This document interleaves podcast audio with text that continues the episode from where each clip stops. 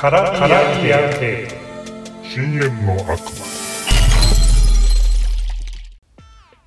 一体どうしてこうなった？恋河原美穂は混乱し続けている。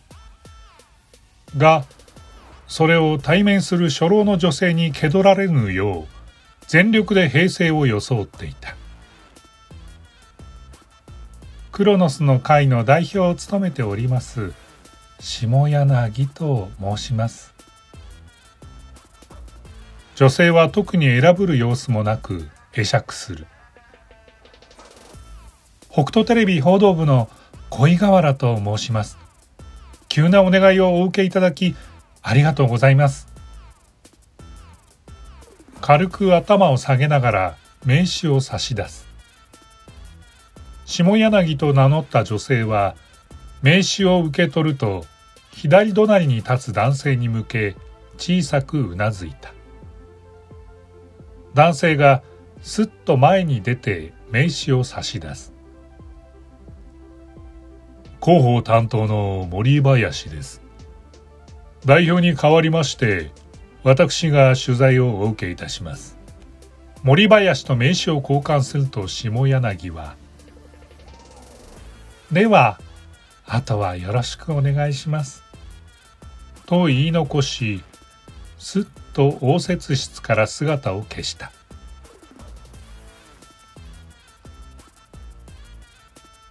今カメラクルーが向かってます。20分ほどで着くかと。この後の予定は空いていますので私は構いません。森林は落ち着いた様子で恋河原にソファを進めると自分もテーブルを挟んで対面のソファに腰を下ろした。恋河原は足元にカバンを置きながらソファに腰掛け再度こう思った。一体どうしてこうなった？恋河原が紅林からの電話を受けたのは今朝早くのことだったずいぶん早いじゃない？何かあった？おお、ちょっと頼みがあってな。クロノスの会って知ってるか？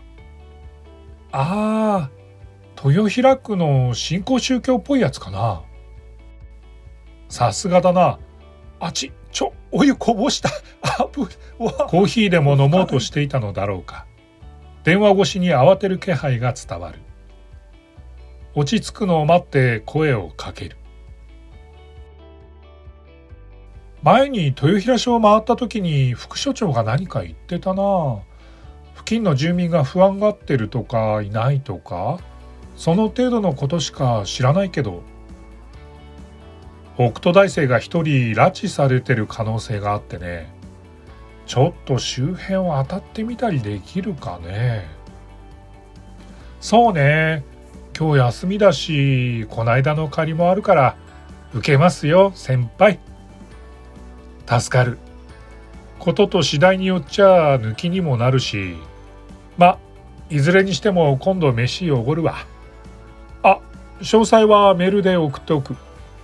はーい。通話を切る。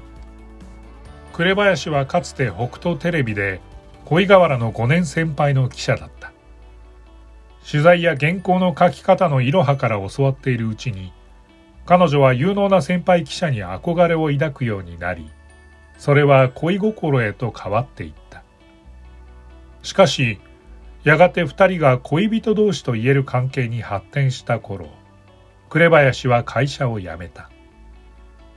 テレビの記者という仕事に飽きたのか職場恋愛についての彼なりのけじめのつもりだったのか詳しいことは聞いていない。それから4年現在の2人の関係は同居こそしていないものの事実婚に近いもので互いのサイクルが愛さえすれば世間一般でいうところの夫婦に収まりそうな空気感だった。一応言っとくか。恋河原はスマホの通話画面で副編集長をタップする。副編集長を務める水沢は紅林の入社同期で2人の関係性は早い段階から知っていた。紅林からのネタであることを明かしながら周辺取材に着手したいと伝える。例の有名な宗教団体の話もあるしリサーチしておきたいんですよね。住民困惑。謎の施設の実態は？みたいな特集もいけると思うし。うー今日の朝会でデスク陣とキャップには言っておくけど面倒なことになるのは避けてくれよ。クレーム対応は勘弁してほしい。さして乗り気でもなさそうな水沢の声に、了承の返事をして電話を切る。さて、どんな段取りで動こうか。と、恋河原はトースターにパンをセットしながら思いを巡らす。朝の引き継ぎが終わった後の9時過ぎに豊平署へ。警察が把握している事故を確認して付近の町内会長を探して出向いてみるかそうだ公安調査庁の出先機関にも電話しておこう。あとは問題の施設にどうアプローチするか。出かけるための服を見繕っている間にトースターのパンが跳ね上がる。少なくともこの時点では黒の末のカメラ取材インタビューまで発展することは思っていなかった恋河原であった。